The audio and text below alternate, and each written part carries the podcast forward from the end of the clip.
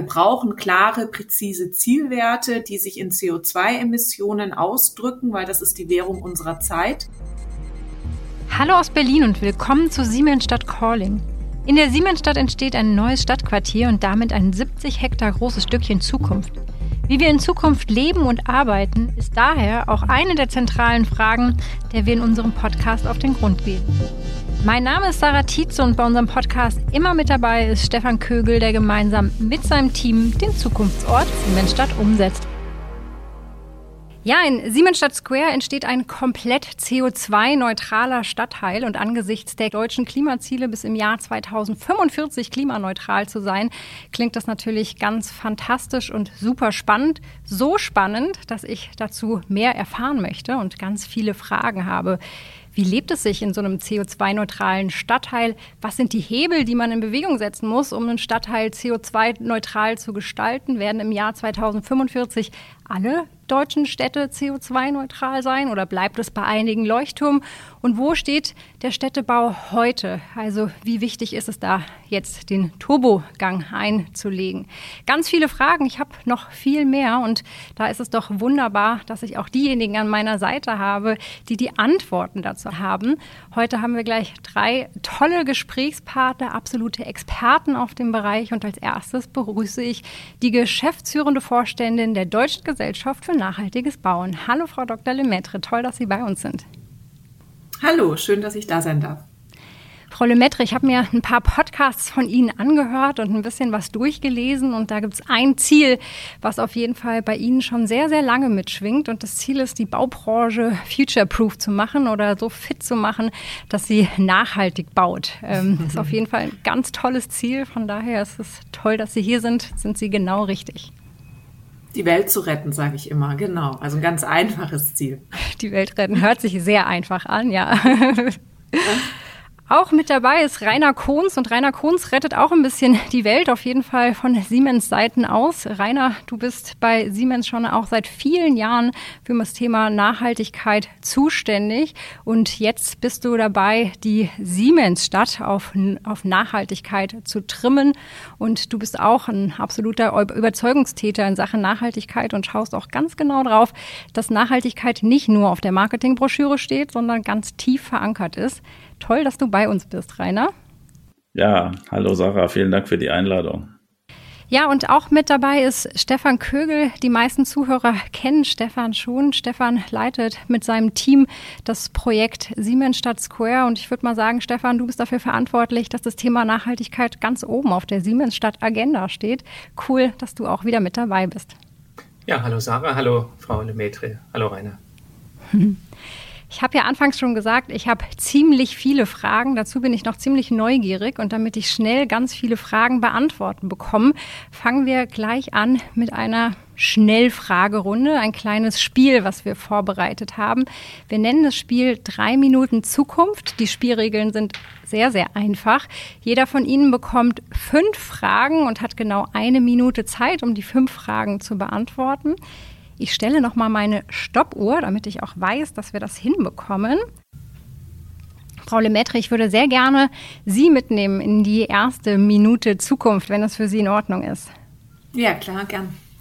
Ich hatte es eingangs schon gesagt, Deutschland möchte ja bis zum Jahr 2045 klimaneutral sein. Ist das ambitioniert oder könnte das Klimaretten noch schneller gehen?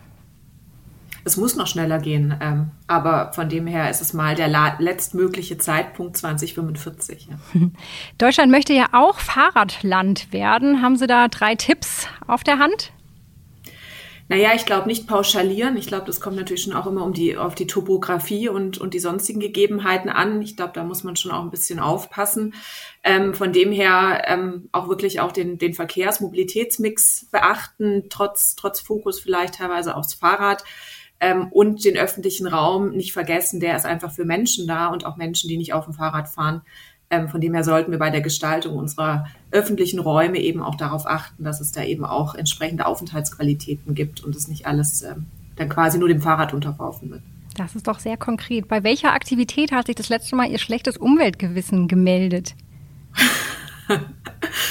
oh je, ähm, geflogen bin ich jetzt ja schon über ein Jahr nicht mehr. Das ist natürlich äh, so, ein, so ein Thema. Klar, äh, Reisen äh, gehört bei mir auch mit, äh, mit zum Beruf und äh, da denkt man sich natürlich schon, aber wie gesagt, seit über zwölf Monaten fahre ich gerade nur noch Bahn.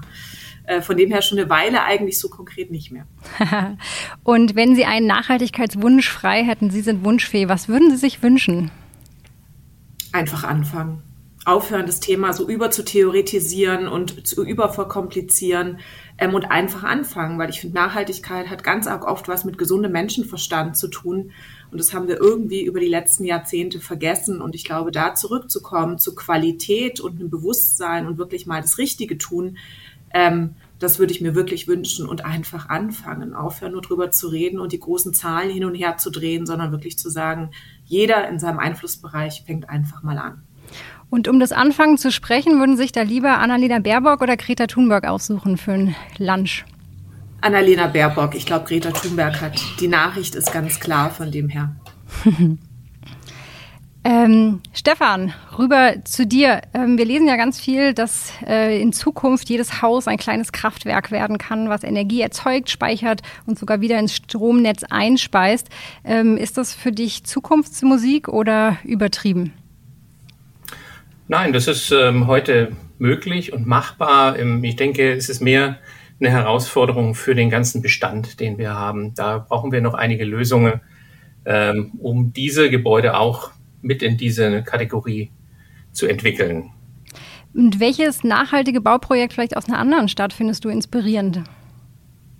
Oh, da gibt es natürlich im Moment viele, ähm, auch in Skandinavien vor allem. Ich denke da an Kopenhagen, UN17, aber möchte da auch tatsächlich mal an die Siemensstadt erinnern, ähm, die natürlich bis heute, die ist über 100 Jahre alt, die Gebäude, das ist mit Sicherheit auch mal ein sehr nachhaltiges Bauprojekt gewesen, denn die sind ja alle noch in Betrieb, auch die Produktionen, die wir haben. Wenn du mal in zehn Jahren mit deinem Sohn durch die Siemensstadt Square läufst, was glaubst du, was wird dem am besten gefallen?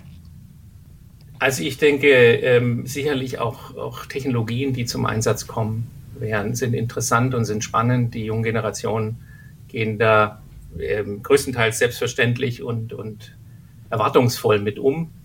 Und insofern ähm, ähm, ja, warten sie eigentlich nur darauf, dass solche Dinge auch umgesetzt werden, also wie autonomes Fahren oder mit Hologrammen zu arbeiten oder ähnlichem. Um über diese Technologien zu sprechen, würdest du dich lieber mit Elon Musk oder mit Luisa Neubauer unterhalten?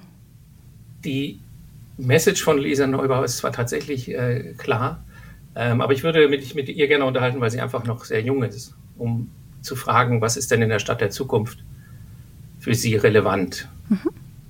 Hast du eine Umweltsünde, die du in letzter Zeit, ähm, die dich schlecht fühlen lassen hat? Äh, da ich auch zur Zeit überhaupt nicht fliege oder geflogen bin, äh, hält es sich eben in Grenzen. Also ich denke, das Fliegen ist mit Sicherheit einer der Aspekte, die wir ändern können. Und wir sehen ja, dass es auch teilweise sehr gut funktioniert mit weniger Reisen. Kein Essen bestellt und zu viel Müll geliefert bekommen oder solche Dinge? Ähm, ich glaube, das hält sich in Grenzen tatsächlich. Es gibt ja Märkte, gab es und so weiter. Also das war alles äh, relativ gut machbar. Rainer, dann springen wir rüber zu dir. Ähm, Gebäude und Nachhaltigkeit, welche drei Aspekte im nachhaltigen Bauen haben eigentlich den größten Hebel?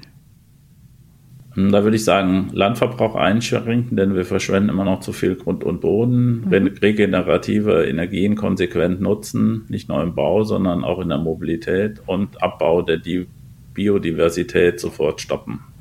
Ein Nachhaltigkeitsvorzeigeprojekt aus einer anderen Stadt, das dich begeistert.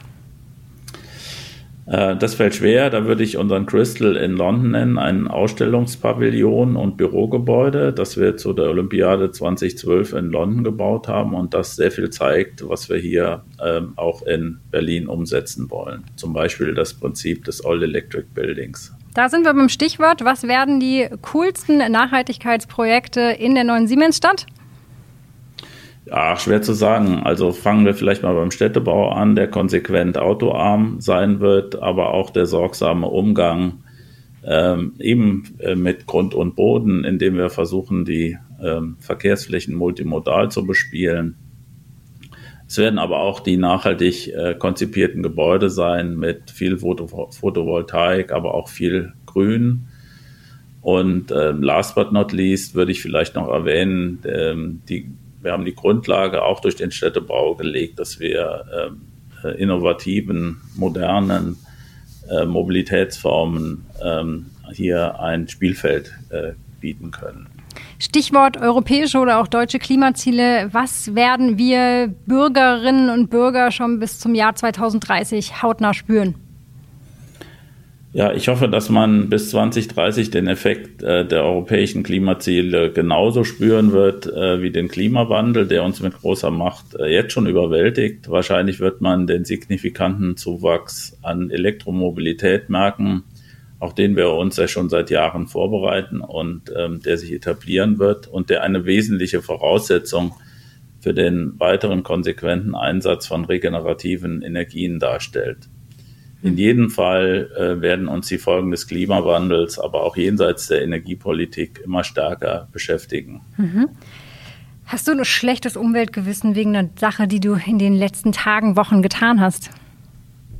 Hm, ja, also ich gebe es zu, gestern habe ich ein Rindersteak gegessen nach dem abgewandelten Bibelspruch, der Geist ist willig, aber das Fleisch war zu lecker. Hm.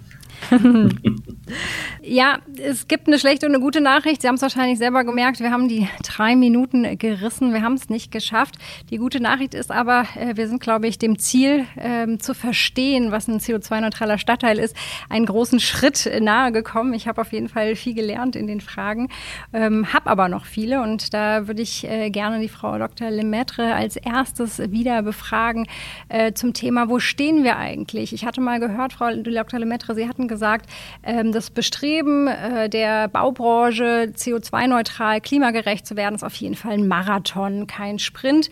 Auf so einem Marathon, wo, bei welchem Streckenabschnitt stehen wir da heute oder steht die Baubranche heute? Ja, das ist ja wie bei einem guten Marathon. Da gibt es welche, die laufen den in zwei Stunden irgendwie, also sprinten den quasi durch. Und dann gibt es manche, die dann nach vielen, vielen Stunden dann auch noch über die Ziellinie gehen. Und ich glaube, das kann man eigentlich sehr gut als Bild für die Baubranche verwenden. Wir haben welche, die quasi sehr dynamisch voranschreiten, die heute schon klimaneutral betriebene Gebäude und Quartiere planen, bauen und, und eben auch so betreiben. Ähm, aber es gibt einfach auch noch viel und natürlich viel zu viel des Mottos haben wir schon immer so gemacht. Mhm. Ähm, da muss man natürlich nur durch unsere deutschen Städte fahren und schauen, was da teilweise so gebaut wird oder gebaut wurde. Von dem her ist eben das Feld sehr inhomogen. Und ich glaube, das ist auch die große Herausforderung, vor der wir stehen und an der wir als DGNB ja versuchen, systematisch zu arbeiten, wie wir diese Transformation hinbekommen, weil es wird eben nicht funktionieren, dass wir mit Leuchttürmen die Welt retten. Ja. Wir müssen wegkommen von tollen Pilotprojekten hin in eine Skalierung, in eine Breite. Und dafür müssen wir eben auch, und das ist, glaube ich, in Deutschland teilweise noch, noch schwieriger als teilweise im internationalen Kontext, diese sehr kleinteiligen Strukturen erreichen. Also das, das sieht man ja alleine schon bei Architekturbüros. Das durchschnittliche Architekturbüro in Deutschland hat, äh, ich glaube, um die sieben oder acht, zehn Mitarbeiter. Also das sind ja nicht diese großen Firmen, wie wir das aus dem Internationalen kennen. Wir müssen Handwerker erreichen, Bauausführende, ähm, von dem her sind wir da, glaube ich, schon auf dem Weg. Und ich glaube, das Tolle ist auch, wie gesagt, es gibt ja schon Gebäude, die das zeigen, im Betrieb klimaneutral oder klimapositiv zu sein. Das heißt, wir können heute eigentlich Zukunft bauen. Das ist mhm. eigentlich äh, keine irgendwie Zukunftsvision. Und ich glaube, da ist der Bausektor vielen anderen Sektoren auch schon deutlich voran, ähm, ja. weil die ja quasi noch alle so gucken, wie kann das denn gehen. Ähm, aber wir müssen es ganz, ganz dringend in die Breite bringen, weil wir sonst eben auch, wie wenn wir beim Bild des Marathons nochmal bleiben, das Problem haben, dass sich die Spitzengruppe absetzt ähm, und wenn halt die hinterherlaufen, quasi vorne gar nicht mehr sich orientieren können, sondern komplett abgehängt sind, dann wird es natürlich wahnsinnig schwer sein, die zu erreichen. Und das ist, finde ich, etwas, was man schon in den letzten Jahren sieht. Die, die Großen, die dies können, die es wollen, die sind sehr dynamisch unterwegs und es gibt dann eigentlich bei vielen eher so diesen Reflex, naja, wie soll ich das denn alles schaffen? Also, und, und da müssen wir, glaube ich, schon auch gucken, dass wir alle mitnehmen und da auch etwas pragmatischer mit den Themen umgehen und die nicht so übertheoretisieren, weil das schreckt natürlich auch ab. Welchen Stellenwert hat denn die Baubranche eigentlich beim CO2-Ausstoß beispielsweise? Also wie relevant das ist, ist das, dass man die Masse der, des Baus mobilisiert? Ähm, auf dem Marathon ja gut, mitzulaufen. Die großen Zahlen kennt ja, glaube ich, jeder. Ich glaube, es sind irgendwie 40 Prozent der, der weltweiten CO2-Emissionen kommen mhm. quasi aus dem aus dem Baubereich ähm, und dann hat der Baubereich ja noch, er strahlt ja noch ab in andere Sektoren. Ich sage immer, ein Gebäude ist eigentlich die ultimative Sektorenkopplung, weil wir haben dort Bauprodukte, die eingesetzt werden, die bei der Herstellung auch CO2-Emissionen emittieren. Die sind aber eigentlich dem Industriesektor zugeordnet. Wir haben das ganze Thema Mobilität, äh, Elektromobilität, da wird das Gebäude auf einmal zur Tankstelle. Wir haben das Thema Energieproduktion am Gebäude. Also da, da prallen eigentlich alle, alle Dinge zusammen. Von dem her hat natürlich Bauen oder Gebäude haben, haben einen riesen Einfluss auf die Erreichung der Klimaziele. Aber ich denke, das dürfen wir auch nicht vergessen. Und Herr Kohns hat es ja vorher auch schon gesagt. Also wir sind ja mitten im Klimawandel. Wir spüren es ja immer mehr. Und wir müssen eben auch gerade für unsere gebaute Umwelt ein Verständnis entwickeln, dass wir über Qualität sprechen und eine gebaute Umwelt schaffen, in der wir uns wohl und gut fühlen, weil wir uns einfach an sonstige Dinge so stark anpassen werden müssen die ganze Zeit und immer nur reagieren. Und im Bauen müssen wir ganz dringend auch ins Agieren kommen. Zum einen, um die Klimaziele zu schaffen, aber eben auch um, um lebenswerten Lebensraum für uns alle zu, zu erstellen. Mhm. Lieber Rainer, was bedeutet nachhaltiges Bauen eigentlich ganz genau? Ist das eigentlich mehr als Klimaschutz? Also für mich bedeutet nachhaltiges Bauen vor allen Dingen umsichtiges und integrales, also ganzheitliches Bauen, das die Bauaufgabe nicht nur von Investitionen abhängig macht, sondern den gesamten Lebenszyklus des Gebäudes bis hin zum Abbruch und gegebenenfalls der Wiederverwendung der Baustoffe berücksichtigt. Darüber hinaus wird klimaresilientes Bauen immer wichtiger. Denn durch den behutsamen Einsatz von Dach- und Fassadenbegrünung kann man Überhitzung im Gebäude selbst, aber auch im Stadtraum außenrum vermeiden. Klimaschutz bedeutet eben neben einem niedrigen Energieverbrauch natürlich auch der behutsame Einsatz von Baustoffen und hier eben die Bevorzugung, Bevorzugung vor allem, vor allem regenerativer Baustoffe wie zum Beispiel Holz. Mhm.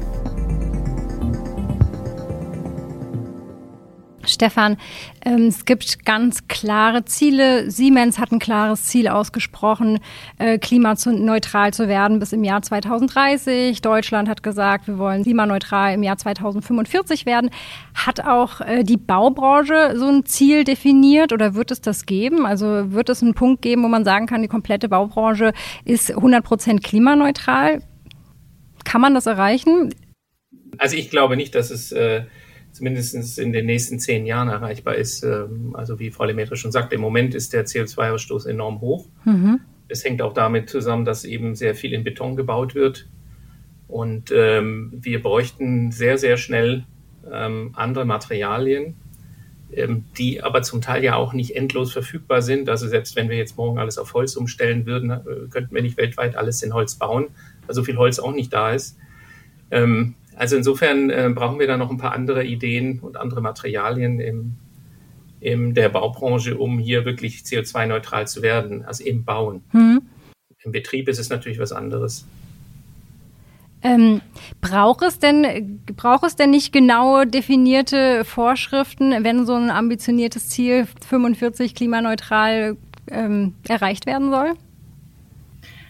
Ja, auf jeden Fall. Also ich glaube, und das wollte ich jetzt gerade noch ergänzen. Also die Frage ist immer, was, was, was, wovon reden wir, wenn wir sagen klimaneutral? Also natürlich ein Unternehmen, wenn man darüber redet, ein Unternehmen ist klimaneutral, dann geht es natürlich auch um um Transportwege, Reisen, wie auch immer. Und dann ist ja auch die Frage, wie wird diese Klimaneutralität auch erzeugt? Also mhm. irgendwann werden wir wahrscheinlich über Kompensationen sprechen. Mhm. Ähm, da läuft ja gerade ein Riesenwettbewerb. Ich war bei den letzten drei Klimakonferenzen dabei und da gibt es ja mittlerweile auch den großen Sport der sogenannten Commitments. Also alle committen sich irgendwann mal klimaneutral zu werden. Und ich glaube, man muss schon auch immer hingucken, worum es geht. Und natürlich die Baubranche, wie gesagt, ähm, die Bauproduktehersteller, die Emissionen gehören eigentlich in den Industriesektor. Ähm, Baufirmen haben natürlich auch das ganze Thema Transportwege äh, und andere Dinge. Wir schauen aktuell sehr stark als DGNB eben auf den Gebäude- und Quartierskontext. Ähm, und ich glaube, da muss man schon auch sagen, es geht ja gar nicht nachher drum um das Thema klimaneutral und, und die Null. Das ist ja am Ende eine Berechnung, eine Bilanzierung, die man eben macht ähm, das, wofür wir uns einsetzen, ist, dass man es eigentlich bei jedem Bauprojekt besser macht. Und ich glaube, darum geht es auch viel mehr, ähm, dass man wirklich die Dinge dann auch in, in seinem eigenen Einflussbereich auch voranbringt und besser macht. Und es geht nicht um irgendwelche Bilanzierungsgeschichten oder irgendwie ein Commitment von irgendwem, weil das ist auch wahnsinnig schwer greifbar. Ich glaube, da ver verlieren wir auch immer die Leute, die quasi jetzt nicht vom Fach sind, dass sie sich darunter irgendwie gar nichts vorstellen konnten, können. Und es ist ja auch gerade so ein bisschen, finde ich, es ist ja gerade in den Medien von Himmel hoch jauchzend zu Tode betrübt. Also es ist, ähm, mhm. gibt die tollen Commitments, wer bis wann klimaneutral ist, viel Hoffnung. Und auf der anderen Seite eben quasi die, die Nachrichten, was, was alles eben noch nicht läuft und wie der Klimawandel voranschreitet und wie hier wieder die Temperaturrekorde sind. Und ich denke, da müssen wir schon auch gucken, dass wir die Dinge nicht irgendwie überfrachten, sondern dass man wirklich auch in seinem Einflussbereich bleibt. Und ich denke, klare Ziele, gerade auch um das Thema jetzt alles bauen mit Holz zu kommen, genau das ist das, was wir brauchen. Wir müssen endlich weg aus diesen Effizienzstrategien, die wir gerade im Bau, in der Baugesetzgebung über viele Jahrzehnte hatten, hin zu klaren CO2-Zielwerten für die Konstruktion wie für den Betrieb. Und auch ein Holzhaus hat nicht null CO2-Emissionen am Tag der Baufertigstellung. Ja. Das ist einfach nicht so. Das, das ist, sind Fundamente drin, andere Materialien. Und ich denke, wenn wir mal klare Zielwerte haben, dann fällt es auch der Branche in Gänze leichter, damit irgendwie umzugehen, weil sonst ist es ja so ein bisschen dieser Yeti-Effekt. Alle reden drüber, keiner hat es je gesehen und jeder definiert es ein bisschen anders. Ähm, und es generiert ja auch viel Frustration und Unsicherheit und dann auch immer so dieses, na, dann warte ich erst mal ab. Von dem her klar, also wir brauchen klare, präzise Zielwerte, die sich in CO2-Emissionen ausdrücken, weil das ist die Währung unserer Zeit. Ähm, und ich glaube damit und auch wirklich zu sagen, in der Konstruktion, weil das ist ein Teil der Baubranche, die sich mit dem Errichten der Gebäude beschäftigt und eben mit dem Betrieb es, sind es eben auch teilweise andere Akteure, andere Verantwortlichkeiten. Ich glaube, wenn wir dafür klare Ziele hätten, würde es deutlich schneller gehen und das noch gepaart. Das ist für mich immer ein ganz großes Thema, ähm, das Thema Monitoring. Mhm. Die Realität ist, dass wir heute nicht von allen Gebäuden, die bei uns in Deutschland stehen, genau wissen, wie viel Energie sie eigentlich verbrauchen. Das heißt, wie viel CO2-Emissionen sie emittieren. Wir reden über Hochrechnungen, wir reden über Sanierungsraten. Wir müssen auf die Gebäudeebene runter, da wird kein Weg dran vorbeiführen. Und ich denke, klare CO2-Zielwerte gepaart mit einer Monitoring-Verpflichtung für alle, dass man überhaupt mal weiß, wo stehen wir denn und wo macht es Sinn zu sanieren, wo ist der Euro gut investiert und wo nicht. Das würde, glaube ich, das, das, das ganze Spiel und auch die ganze Branche verändern, die einfach doch schon sehr stark von Intransparenz geprägt ist. Wir haben keine Kultur des Nachfragens, wir haben keine Kultur des sich messen lassens von dem, womit man in der Planung mal angetreten ist, zu dem, was ist nachher eigentlich wirklich rausgekommen. Und ich glaube, das sind so die zwei Stellschrauben, für die wir uns auch sehr stark einsetzen. Damit würde man, glaube ich, sehr schnell die Transformation in die richtigen Bahnen lenken und eben davon wegkommen, dass jeder Klimaneutralität nochmal für sich selbst versucht zu definieren. Mhm.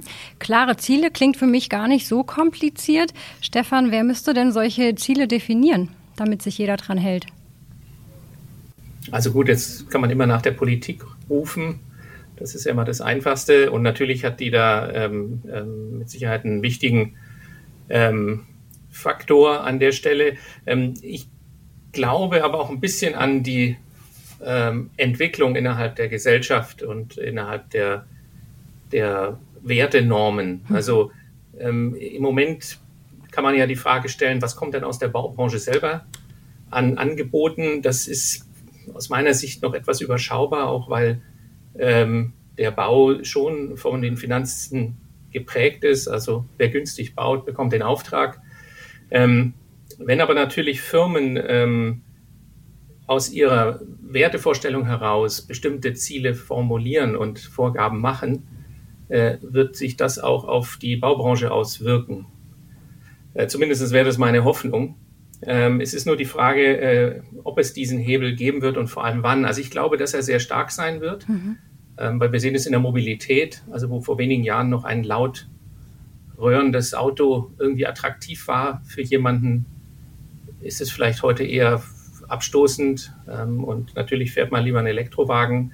Und äh, so könnte ich mir vorstellen, dass auch in anderen Branchen es Entwicklungen geben wird, die sich dann äh, gegenseitig ent, äh, befruchten, sozusagen Ziele, aber auch Anforderungen der Nutzer. Ja, für mich klingt 2045 aber schon so, so nah irgendwie, so greifbar. Frau Lemaitre hat auch genickt. Ich glaube, Ihnen wäre das auch lieber, wenn das ein bisschen konkreter werden würde, oder? Und es da ähm, direkte Ziele gibt oder Messlatten, ja, also ich denke, das ist, ähm, ist ja eigentlich schon dramatisch, muss man ja sagen. Die COP21, da hat die Welt gefeiert. Man hat sich auf das berühmte 1,5 beziehungsweise Worst Case 2 Grad Ziel mhm. vereinbart. 2005 die COP21 war auch die erste Weltklimakonferenz, bei der es einen sogenannten Buildings Day gab, also einen Tag, der sich nur mit der Relevanz der gebauten Umwelt zum Erreichen der Klimaziele beschäftigt hat. Ähm, das gab es jetzt eigentlich in den vergangenen sechs Jahren mehr oder weniger bei jeder Weltklimakonferenz. Aber es sind im Grunde jetzt auch schon wieder sechs Jahre vergangen. Die letzte Weltklimakonferenz wurde verschoben aufgrund von Corona. Jetzt hofft man eben auf Glasgow. Ähm, von dem her ist dieses Thema Anfang ähm, kann ich nur wirklich wiederholen. Also wir haben wirklich jetzt sechs Jahre irgendwie verbracht und gewartet und man wartet immer irgendwie auf die Politik. Ähm, das finde ich auch sehr schwierig, weil wir als DGNB, wir bearbeiten natürlich in dem Bereich dieser freiwilligen Übererfüllung, wo man freiwillig eben viel mehr tut, als man muss. Das mhm. sehen wir auch bei dem äh, Siemensstadt-Projekt. Auf der anderen Seite muss natürlich Politik schon auch die Leitplanken setzen und eben aufhören, irgendwelche Details zu regeln, sondern sich wirklich mal an das, äh, um das große Bild kümmern und dann lieber Raum für Innovationen lassen. Und da finde ich, haben wir gerade so ein bisschen so eine verkehrte Welt, dass eigentlich dann gesetzliche Regelungen teilweise so ins Detail gehen, dass einem echt dann irgendwie der Spaß vergeht, irgendwas Neues auszuprobieren. Ich denke, Brandschutz ist ja auch äh, zuhaufe durch die Medien gegangen, gerade in diesem Holzbaukontext. Ähm, aber man traut sich zum Beispiel nicht, die Energieeinspar- oder die Energie Energiegesetzgebung auf CO2 umzustellen. Ja. Also da, da, passen irgendwie die Dinge nicht zusammen und da hat man oft das Gefühl, es werden lieber ähm, Symptome so ein bisschen versucht äh, zu heilen, ähm, anstatt sich wirklich jetzt mal mit den großen Zielen zu beschäftigen. Und diesen Dreh, den würde ich mir jetzt mittlerweile schon sehr gern wünschen. Eine Politik, die klare Ziele setzt, die aber wirklich auch den Rahmen und den Raum lässt für die Kompetenz der Planer und der Unternehmen, ähm, um einfach auch Innovation zuzulassen und um einfach auch Geschwindigkeit aufzunehmen und dass einem die Bürokratie die Dinge da nicht nochmal irgendwie, da die Lust auch nimmt und wir alle nur noch über Haftung reden. Das ist ja so mittlerweile das, das Thema Nummer eins. Also es ist ja immer so dieses Ja, aber, oh, muss man mal gucken. So also kommen wir natürlich nicht voran. Mich interessiert noch, wie sich so das Leben in einem CO2-neutralen Stadtteil anfühlt. Was ändert sich im Vergleich zu den Stadtteilen, in denen wir heute alle so leben? Ja, also was ich, äh, was wir natürlich hoffen und was wir auch sehen, ist, dass eben im CO2-neutral geplanten Quartier, also CO2 bezieht sich ja da eigentlich immer auf das Thema Energie, ähm, dass es aber eigentlich schon ganz halt, nachhaltig, ganzheitlich auch geplant wird. Das heißt, das, was wir dort eben sehen, sind äh, weniger Verkehrsflächen. Ähm, wir, wir arbeiten oder wir sehen es sehr oft mittlerweile in Quartieren eben auch dieses Thema Mobility Hub, also dass man eben auch wirklich die, die Mobilität bündelt, dass man eben nicht irgendwie die Autos äh, links und rechts immer am Gehsteig stehen hat. Sehr viel Grün, ähm, Entsiegelung der Flächen, das ist, glaube ich, ganz wichtig, auch um die Versicherung, Versickerung zu gewährleisten, auch die Biodiversität zu fördern. Wenn wir über CO2 sprechen und da eben Energie, dann ist eben äh, so ein CO2-neutral geplantes Quartier startet dann schon quasi mit der Ausrichtung auch der, der Gebäude. Die werden quasi alle dann entsprechend optimiert, dass man eben maximal das Positive der Sonne nutzt, aber eben auch natürliche Verschattungen nutzt, um eben etwaige Überhitzungen und dann vielleicht irgendwie den Reflex auch zu vermeiden, dass jemand in den Baumarkt fährt und sich ein Kühlgerät kauft. Ähm, also da arbeitet man eben sehr stark auch mit einer entsprechenden Architektur, mit einer ausgewogenen ähm, auch Anteil von Fensterflächen, ähm, PV, das heißt Energieerzeugung am Gebäude ist eigentlich ein Muss, muss man sagen. Es ist im Grunde eine Mischung zwischen Effizienzstrategien, das heißt eben die Energieverbräuche auf Minimum runterzubringen, um aber CO2-neutral im Betrieb zu sein. Und das ist äh, gerade in unserem Breitengrad, haben wir einfach Sommer, Winter wenn wir über zwölf Monate schauen, dann müssen wir im Grunde auch Energieerzeugung an den Gebäuden haben. Das heißt eben PV auf die Dächer, an die Fassaden bringen, ähm, um dort eben dann auch in der Bilanz klimaneutral zu sein. Und da das weiß ich jetzt noch nicht. Ähm, das wünschen wir uns natürlich auch sehr, dass man eben dann auch bei solchen Quartieren ein Konzept auch hat, wie man nachher auch die späteren Bewohner mit ins Boot nimmt. Weil das genau da müssen wir auch schauen, wie kann dann aus so einer Verhaltensänderung positiv auch irgendwie getriggert werden. Also ja. wir kennen ein schönes Projekt, das ist eine Wohnimmobilie. Die haben äh, so ein internes Kommunikationssystem gebaut mit so Gaming-Ansätzen, also wo wirklich dann auch die Mieter so ein bisschen positiv angereizt werden, sich wirklich auch mal mit den Energieverbräuchen, die sie so haben, auseinanderzusetzen äh, und da eben nicht dann die Verbräuche in den Wohnungen äh, nach oben zu bringen. Also ich glaube, es geht nachher Hand in Hand. Das eine ist das, was wir technisch bereitstellen für so ein Quartier, das andere ist aber auch dass wir die Menschen, die dort leben, ähm, entsprechend informieren, mitnehmen, äh, positiv motivieren und eben auch das ganze Thema nicht als so eine Verzichtsdiskussion sehen, dass man dann gewisse Dinge nicht mehr darf, äh, sondern einfach Lösungen aufzeigen, wie man einfach dann auch ein Teil des Ganzen sein kann. Und wie gesagt, wir sehen Gebäude, Quartiere, die heute nachweislich klimaneutral oder wir nennen es klimapositiv im Betrieb sind weil so ehrlich müssen wir auch sein, so eine hohe Planungspräzision haben wir auch nicht, auf zwölf Monate perfekt auf die Null zu kommen. Und die Projekte, die ambitioniert geplant sind und auch konsequent so im Betrieb sind, die sind in der Regel klimapositiv. Das heißt, äh, die generieren mehr Energie, als sie verbrauchen. Und das ist, glaube ich, auch immer eine, eine positive Nachricht, womit wir dann auch die Möglichkeit haben, andere Dinge auszugleichen. Hm. Stefan, du kennst dich ja auch gut aus mit der Vermarktung von solchen Projekten. Glaubst du, ähm, es ist anspruchsvoll, eine Klientel zu finden, die sich in so einem Stadtteil wohlfühlt, ähm, eben mit dieser Prämisse, dass man als Bewohner auch mitmachen muss, also das Thema Nachhaltigkeit mit vorantreiben?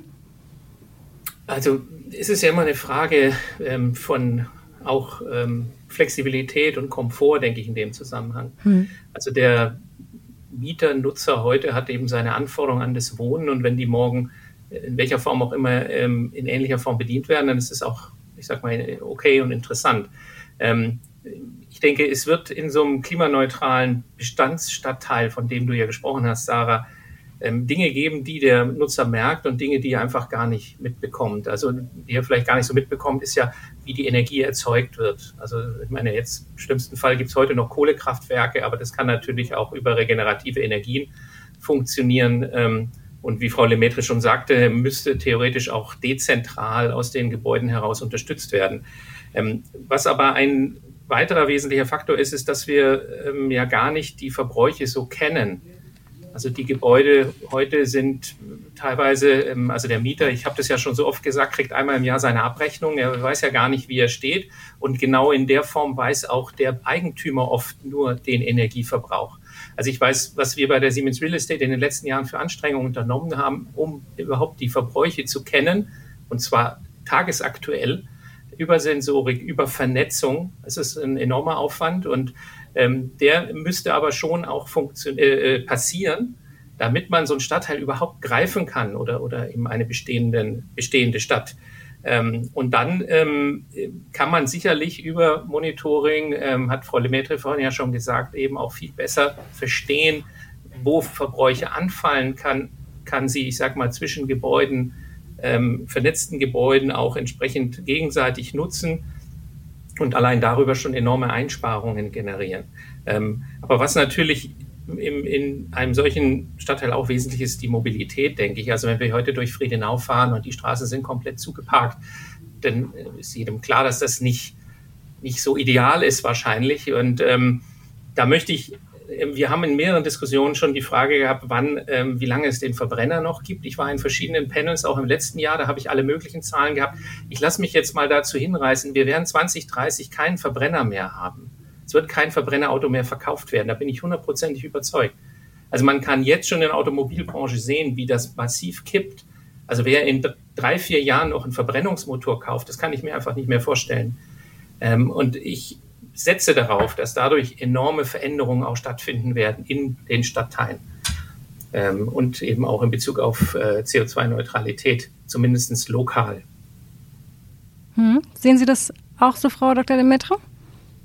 Ja, auf jeden Fall. Und ich glaube schon, ähm, wir müssen da, ja, also ich denke auch, man wird manche Dinge wird man sehen, auch als, als Bewohner. Andere sind halt einfach so, weil das einfach auch technische Dinge sind. Ähm, das ist auch gerade dieses Bild vielleicht auch noch mit dem Marathon. Genau darum geht's ja, dass wir eben eine Transparenz haben, dass wir Monitoring haben, um eben die Dinge auch nachsteuern zu können, um auch zu verstehen, was läuft denn da vielleicht schief. Ähm, wo kann man da vielleicht auch eher im Betrieb nochmal nachrüsten, bevor man dann eben irgendwie über bauliche Maßnahmen, auch gerade im Sanierungsfall spricht. Ähm, ich glaube aber auch, dass wir da die Menschen auch mehr mitnehmen müssen, auch Mitkümmerer zu werden ähm, für, für auch die gebaute Umwelt. Also ich meine, das sehen wir ja überall, da wo sich die Menschen um die Häuser kümmern, in denen sie wohnen, ähm, ist, hat man natürlich eine ganz andere Atmosphäre, wie eben in, in, in Stadtteilen, wo das nicht ist.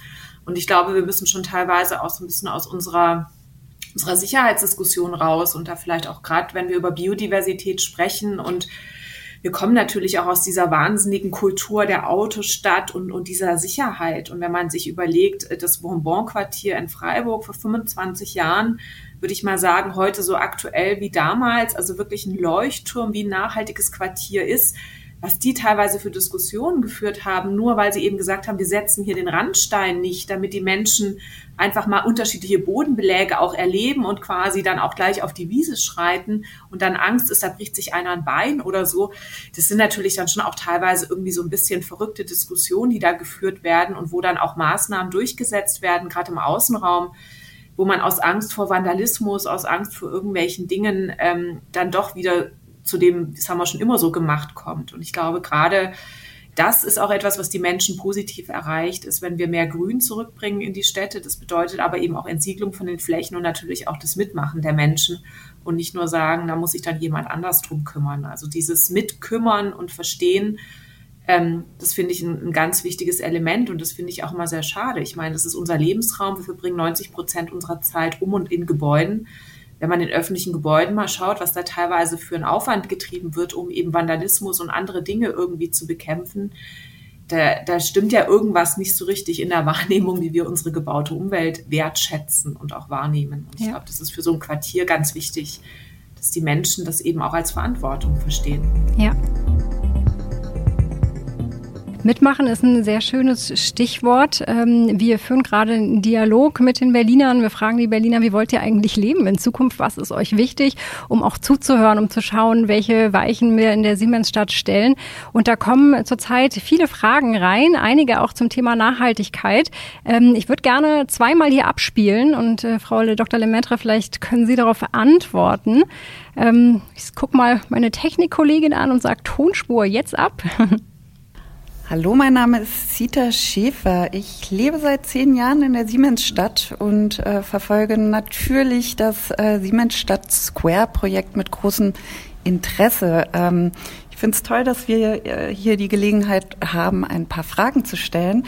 Meine wäre, ich habe gelesen, dass die Siemensstadt Square eine Auszeichnung, einen Nachhaltigkeitspreis ähm, erhalten hat. Ich würde gerne wissen, wie man den bekommt und vor allem auch, wie man zu einer solchen Auszeichnung kommt, wenn der Bau noch gar nicht begonnen hat. Ich freue mich über eine Antwort. Ja, da kann ich vielleicht darauf antworten. Ähm, das ist ähm, vielleicht ein bisschen missverstanden worden. Also wir haben eine Zertifizierung, eine Vorzertifizierung für einen sehr hohen Nachhaltigkeitsstandard in zwei ähm, von zwei Labels ähm, also im, den Lead und den DGNB-Label. Das heißt, es wird das Konzept ähm, von Fachleuten, von unabhängigen Fachleuten, also nicht die, die es geplant haben, sondern unabhängigen Fachleuten äh, geprüft und zwar sehr intensiv geprüft und wird dann äh, ja mal salopp gesprochen für gut oder weniger gut befunden. Und äh, das Konzept für die Siemensstadt Square wurde für eben sehr äh, anspruchsvoll, sehr hochwertig bewertet. Und dafür gab es jetzt ein Zertifikat, dass das so ist. Und jetzt besteht die Aufgabe darin, das auch wirklich so umzusetzen. ähm, also jetzt, jetzt, ich sag mal, jetzt äh, fängt die Arbeit an. Also, da sind wir auch sehr streng und gucken, dass das auch alles dann so eingehalten genau. wird. Genau. Genau, es gibt dann, äh, vielleicht, Entschuldigung, muss man ergänzen, es gibt dann natürlich im weiteren Verlauf ein Monitoring und es gibt dann ein Umsetzungszertifikat im nächsten Schritt. Ähm, und da sind auch sehr hohe Standards äh, an die Kontrolle etc. Ähm, gekoppelt. Das heißt, die Siemensstadt Square hat sich einen Marathon unter drei Stunden vorgenommen. Genau. Und sich dann noch quasi dieser Transparenz ausgelegt, dass die DGNB dann auch noch kritisch nachfragt bei äh, nach Stunde, ein, äh, anderthalb Stunden, wie es denn so läuft. Genau. Na, das klingt doch spannend. Mal schauen, ob es klappt. Wir haben noch eine Zuschauerfrage oder Zuhörerfrage, die wir jetzt abspielen. Hi, mein Name ist Mark. Ähm, ich interessiere mich für nachhaltiges Leben und frage mich, ob auch das Wohnen in Zukunft nachhaltig wird. Ähm, vor allem interessiert mich, ob ich als, sagen wir mal, Normalbürger mir das leisten werden kann. Ähm, auf eine Antwort würde ich mich sehr freuen. Ja, wird nachhaltiges Wohnen teurer? Also, das ist eine es, es gibt sozusagen ähm, zwei Entwicklungen an der Stelle, so würde ich es mal beantworten wollen. Ähm, und eine oder besser gesagt, eine Frage ist natürlich, die Städte beantworten müssen, wenn sehr viele Menschen in die Städte ziehen, wie bleibt Wohnraum erschwinglich? Und ähm, das eine sind vielleicht Kosten, die ähm, im, im nachhaltigen Bauen oder für nachhaltiges Bauen anfallen, aber das andere ist natürlich auch, inwieweit ähm, solche Wohnungen gefördert werden. Meine, in Siemensstadt werden, werden wir 30 Prozent der Wohnungen, die dort entstehen, werden mietpreisgebunden sein, also sozial gefördert sein. Ähm, ähm, insofern, um ihr eben auch eine ausgewogene Mischung zu bekommen. Und ähm, ich denke, diese Programme und ähnliche wird es auch äh, an anderer Stelle oder gibt es in ganz Berlin natürlich, aber auch in anderen Städten sicherlich. Und die Diskussion um Mietendeckel oder ähnliches ist ja sicherlich auch noch nicht zu Ende geführt und ähm, sicherlich werden darauf ähm, auch politisch noch Antworten gefunden werden müssen, äh, wie man eine ich sag mal, Mietenentwicklung in den Städten entgegenwirken kann? Ja, also ähm, das ist klar, ist es natürlich vor allem, denke ich, ein politisches Thema. Also generell muss man sagen, nachhaltiges Bauen ist nicht per se teurer. Es darf auch nicht teurer werden. Ich glaube, das muss man beim Wohnen dann auch immer überlegen, wofür wird das Geld wann ausgegeben. Ähm, und, und was versteht man dann auch unter diesem Nachhaltigkeitsthema? Deswegen habe ich vorher so ein bisschen gezuckt, als es dann hieß, so nachhaltig leben. Da ist natürlich eine ganze Menge drin, bis mhm. zu irgendwelchen Verbrauchsgütern oder anderem. Wenn man das natürlich auf die Gebäude runterbricht, ähm, da muss man eben sagen, darf man es nicht mit, äh, mit der, der slawischen eben Einhaltung dann von irgendwelchen äh, Gesetzen immer gleichsetzen, sondern es geht ja wirklich genau um diese um dieses ganzheitlich richtige, die richtige Lösung auch für, für, die, für die Aufgabe beziehungsweise auch für den Kontext. Also wir haben Auswertungen, die zeigen, dass nachhaltiges Bauen nicht teuer ist oder nicht teurer. Wir kennen viele Bauherren, die ganz klar sagen, wir sind im Budget geblieben, äh, wenn man es am Anfang eben richtig plant und auch bewusst plant. Und ich glaube, gerade beim Wohnen, das ist natürlich aber auch eine schwierige Diskussion, aber da haben wir eben auch über die Jahre die Effizienzfortschritte, die wir gemacht haben, eben durch vergrößerten Wohnflächenbedarf wieder aufgefressen.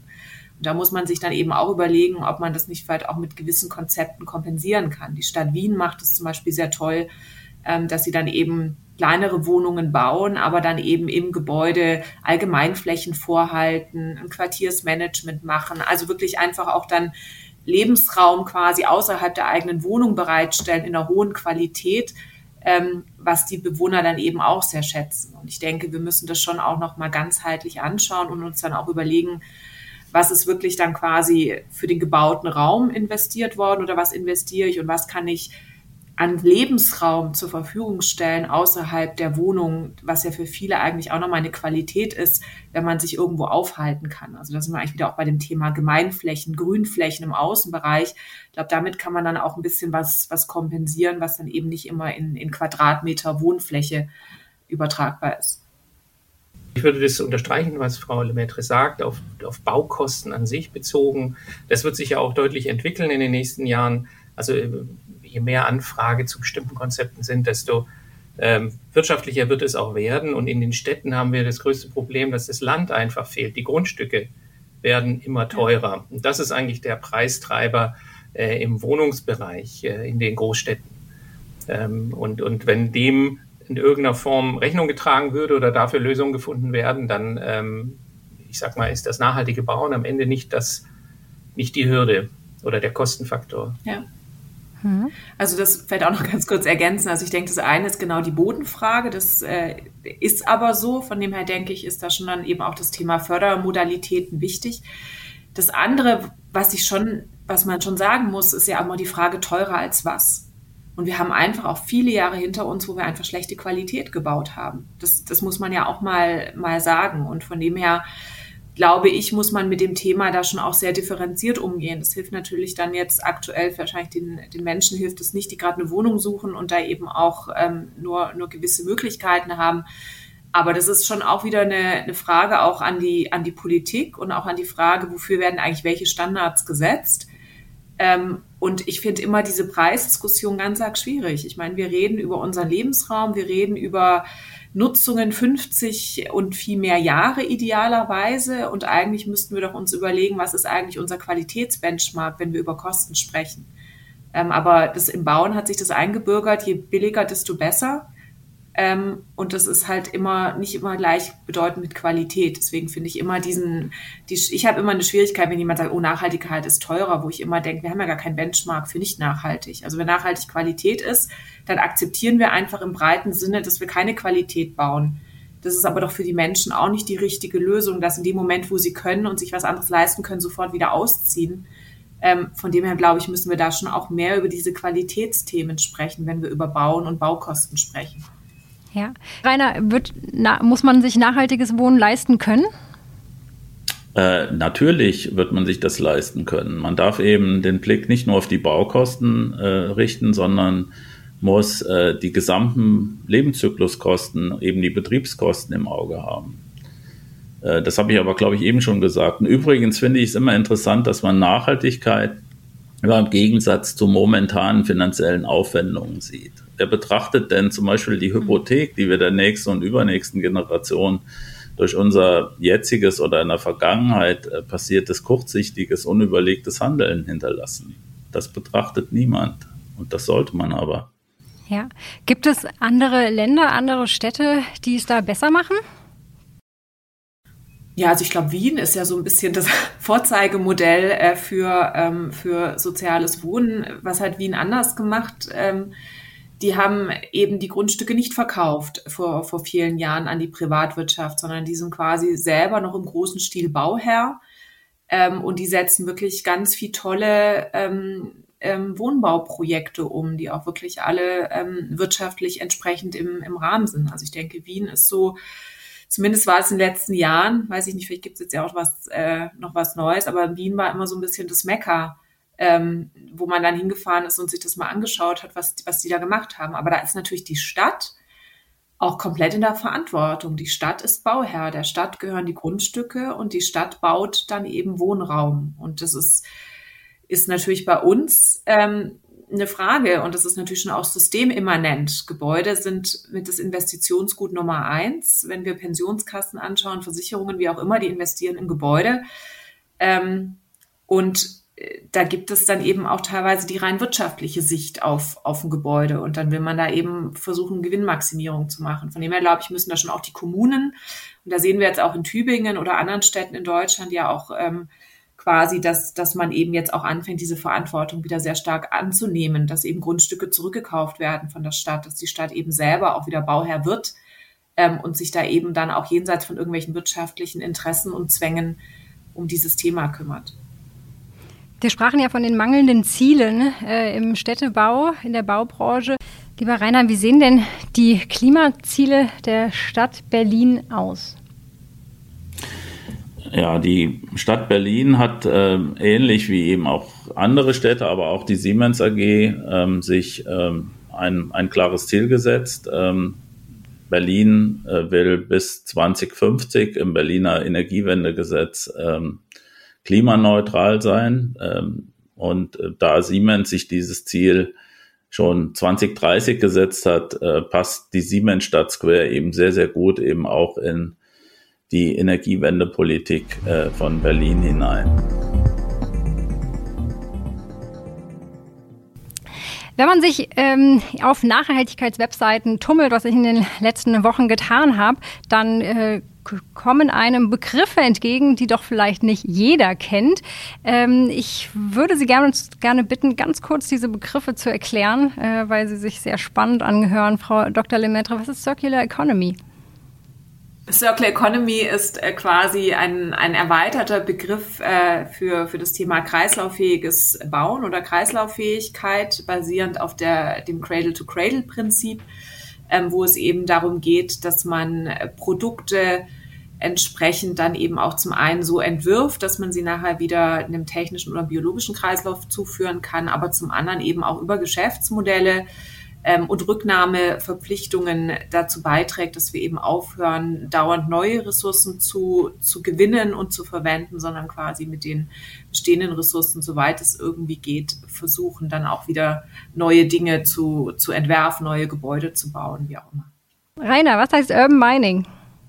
Ja, erkläre ich sehr gerne. Äh, das ist die Stadt, äh, die ein Bergwerk ist, ähm, nämlich dass Rohstoffe für die nächste Baugeneration bereitgehalten werden, und äh, immer mehr Bauelemente so intelligent gefertigt und verbaut werden, dass sie später sorgsam ausgebaut und weiter äh, verwendet werden können. Was heißt Smart Grid, Rainer? Smart Grid äh, bedeutet, dass ein Netz Energie gleichermaßen einsammeln, speichern und verteilen kann. Und das äh, dabei hilft, eben sparsam und ressourcenschonend zu sein. Also äh, als, als Beispiel, das Gebäude ist nicht mehr Verbraucher, sondern eben auch Energieerzeuger und im Englischen heißt das dann Prosumer. Also wir merken schon, da gibt es einige Begriffe, die nicht ganz so unkomplex sind, äh, aber auf jeden Fall ein sehr spannendes Thema. Ähm, wir sind schon fast am Schluss angelangt und ich habe Sie drei gebeten, ein kleines Zitat mitzubringen. Äh, das Thema Nachhaltigkeit wurde ja nicht gestern erfunden. Es gibt ja tolle und spannende Zitate, die ähm, ganz schön viel aussagen. Frau Dr. Lemaitre, haben Sie sich überlegt, was Ihr Lieblingsnachhaltigkeitszitat ist? Ja, vielleicht jetzt äh, gar, etwas überraschend, aber ähm, die Themen sind so wichtig, als dass wir sie nicht messen. Ähm, ist, ist finde ich, mit das, das Hauptcredo ähm, aus dem Buch von Hans Roseling. Effectfulness kann ich wirklich jedem empfehlen, ähm, der ein großer Verfechter dafür war, dass man wirklich Daten- und Fakten basiert sich die Dinge anschaut und eben nicht auf irgendwelchen veralteten Informationsständen äh, irgendwelche Urteile bildet. Und ich glaube, das ist bei dem Thema Nachhaltigkeit was Sie auch gerade gesagt haben, äh, die Trends werden ja immer wilder. Ähm, es ist dann irgendwie alles grün, öko, nachhaltig, blau, äh, weiß ich nicht was alles und Kreislauf jetzt auch noch mit dazu. Ähm, denke ich, die Themen sind zu wichtig, als dass wir sie nicht messen. Und wir müssen da mit Ruhe und Systematik ran, weil sonst werden wir immer nur mehr Trends sehen, aber nicht wirklich was Konkretes verändern. Überzeugt mich absolut. Rainer, kannst du mich auch überzeugen? Welches Nachhaltigkeitszitat inspiriert dich? Also ich habe mich äh, für das äh, Zitat von Vivian Westwood entschieden, buy less, choose well and make it last. Also kaufe weniger, such das, was du kaufst, gut aus und nutze es dann möglichst lange. Und ich glaube, das drückt Nachhaltigkeit eben auch ähm, sehr gut aus. Und ich bringe gleich noch ein zweites mit, nämlich von Werner von Siemens, der mal gesagt hat, für kurzfristigen Gewinn verkaufe ich die Zukunft meiner Firma nicht. Und äh, das ist, glaube ich, auch das Credo, nachdem wir ähm, bei Siemens seit langem schon wirtschaften und deshalb sind wir eben auch ein nachhaltiges Unternehmen. Stefan. Ja, ich würde es jetzt auch damit halten wollen, dass äh, natürlich äh, viele sagen, es ändert doch nichts, wenn ich was, äh, äh wenn ich nur nachhaltig lebe. Ich glaube, ähm, das ist das Einfachste. Ähm, es gibt nicht den Tag X, an dem irgendwas anfängt. Es ist ein, ein langer Prozess, ich sag mal, bis heute gewesen, wo wir äh, klimatisch in in Schwierigkeiten kommen oder in Schwierigkeiten sind. Und genauso ist es eben auch in die andere Richtung. Ähm, und jeder, jeder kann überall ständig beitragen. Alles hilft. Ähm, gibt da so einen Spruch aus dem Sport, try harder. Den würde ich da auch gerne noch äh, verwenden, der letztendlich das Credo sein muss. Das ist auf jeden Fall schön. Wir müssen noch mehr versuchen und wir müssen es auch messbar machen und an die Zukunft denken.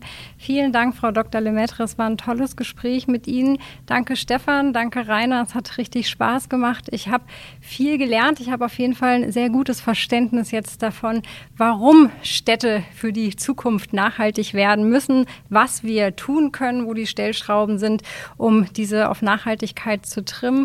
Und wenn es auch euch, lieben Zuhörern, Spaß gemacht hat, dann abonniert gerne unseren Podcast. Oder ihr habt das gerade gehört, ihr könnt auch live mit dabei sein. Stellt uns einfach eure Fragen oder auch schickt uns eure Visionen als Voice Message an siemensstadt.de. Wir beantworten sie hier live im Podcast oder schicken euch eine kleine E-Mail. Vielen Dank für das tolle Gespräch. Danke fürs Zuhören und bis ganz bald in eurer Siemensstadt. Tschüss!